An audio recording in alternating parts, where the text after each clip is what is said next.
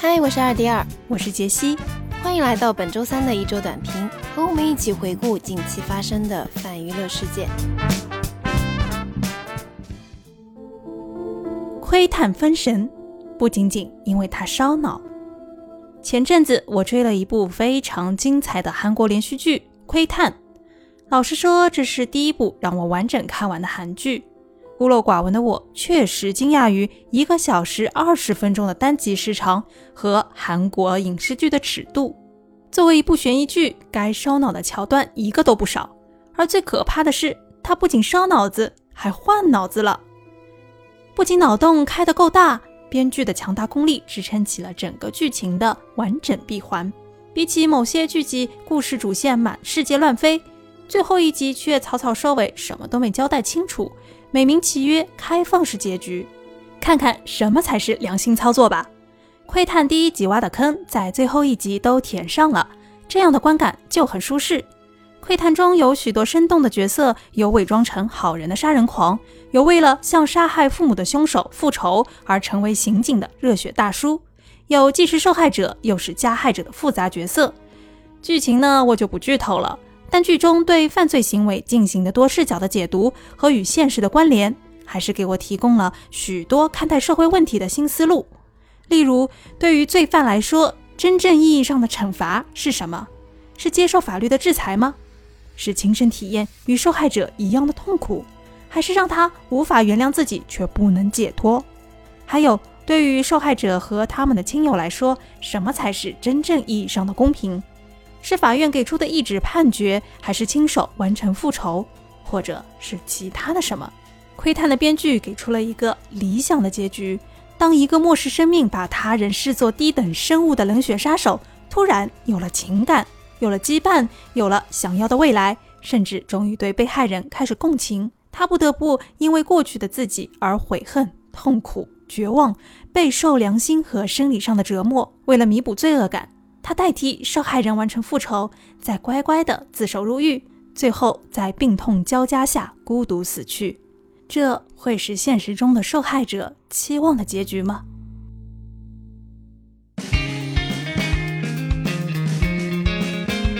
机动战士高达、闪光的哈撒韦中日同步首映，你抢到票了吗？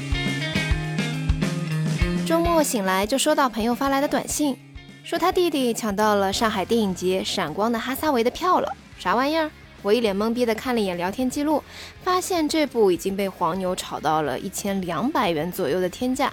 我赶紧去查了一下，原来就在今年五月十七日，《机动战士高达：闪光的哈萨维》官网放出，因日本本土疫情形势未见好转，将原定五月二十一日公映的时间继续延期。且暂未定上映的时间的消息，顿时大量中国高达粉丝在纷纷表示十分遗憾的同时，直接呼吁干脆在无重大疫情风险的中国大陆地区率先首映，岂不美哉？突然，五月十八日傍晚，第二十四届上海国际电影节官网上更新的国际映展动画类参映作品中，《机动战士高达：闪光的哈萨维》赫然在列。虽然是一个叫多元视角映展模块，所含包括从始祖高达开始的共八部剧场版高达作品，都一举囊括。而按照上海国际电影节官方的说法，近日于浦东金桥完成主体建造的实物大自由高达立项，吸引了众多高达迷的关注和现场围观。在宇宙世纪的时间下，机动战士高达是一个自由度极高的高达宇宙。衍生出无数经典作品，与时俱进地俘获不同世代的观众。今年上海国际电影节精选了八部高达新旧剧场版进行系列展映，为广大高达迷献上一份大礼。我们可以理解为很大可能性是上海一比一金桥自由高达落成的一种联动，而这种联动在中国大陆地区应该属于首次。这也看得出，似乎万代对于中国大陆市场所具有的可能性的重视。如果最终连本土都没能上映的《闪光的哈萨维》也一举放映的话，那么可以说变相的在日本本土外进行首映，是否有可能重蹈欧美电影之先河？毕竟如《复仇者联盟四》《速度与激情》系列已经尝到了甜头。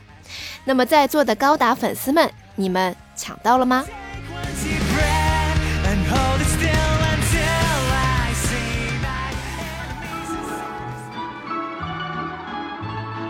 致命女人》第二季致命开局。月三日，我手机上收到一条一零六八开头的来自某某视频的短消息：年度大戏《致命女人二》震撼开播，倡议复仇，爽到离谱，还不来看？我内心一惊，赶紧点开短消息中附带的链接，把卸载了大半年的某某视频又下了回来。我猜，这大张旗鼓的宣传方式，也是某某视频近几日树大招风被下架的原因之一吧。《致命女人》第二季首周更新的两集，果然没有让我失望，还是那个快乐的节奏、快乐的反转、快乐的脑洞。虽然没有采用第一季三个故事并行的百万转场方式，第二季里不同角色的故事视角串联出的故事主线，目前看来也很有看头。只不过才两集的时间就已经经历了两场死亡，这比起第一季稍微让我有些不适应。我就不剧透了，但可以透露的信息是。第一集的死亡事件大概率是教育小朋友不要给陌生人开门。第二集嘛，则是好奇心害死猫吧。本次的演员阵容也很神奇，大家还记得第一季的贝斯安吗？她也是童话镇里的白雪公主。没想到第二季她的后妈，童话镇里的皇后，这次摇身一变成了本季的富婆姐姐，和第一季的刘玉玲一样，有着无处安放的魅力，身边也有小奶狗情人作伴。Oh yes。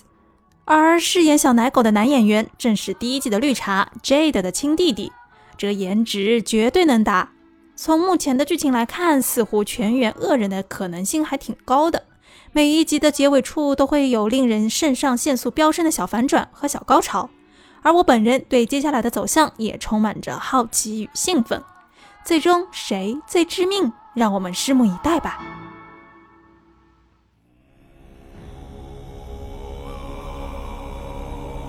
爬山人秦昊又回来了。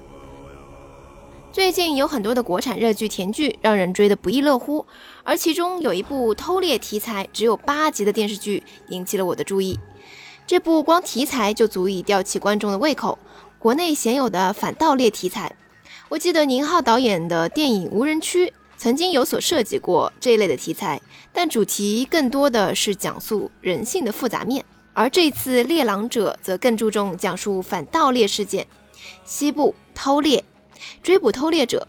这里没有规则，一切为了生存。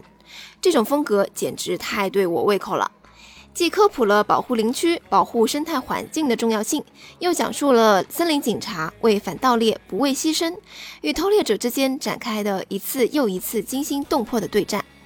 通过这部剧。我们也第一次了解到了森林警察和护林员以及牧民的生活，也揭露了偷猎者这群亡命之徒悍匪的真面目。而上映第十二天，《猎狼者》终于等来了央视的点名安利，既是对《猎狼者》这部电视剧的质量肯定，也是一种安利。但这次央媒发千字长文，只为夸一人。一九零五电影网官博发文，从隐秘到《猎狼者》，爬山人秦昊回来了。在《猎狼者》里，秦昊这回是真的爬了山，高海拔的雪山实地拍摄。秦昊的这次演绎更野了，同样是爬山，但这次完全没有了隐秘的角落里阴沉的张东升的影子。正如一九零五电影网所说的，秦昊这次又出圈了。感谢收听本期的尬三五一周短评，欢迎您订阅本节目并留下评论和我们互动，我们下期再见。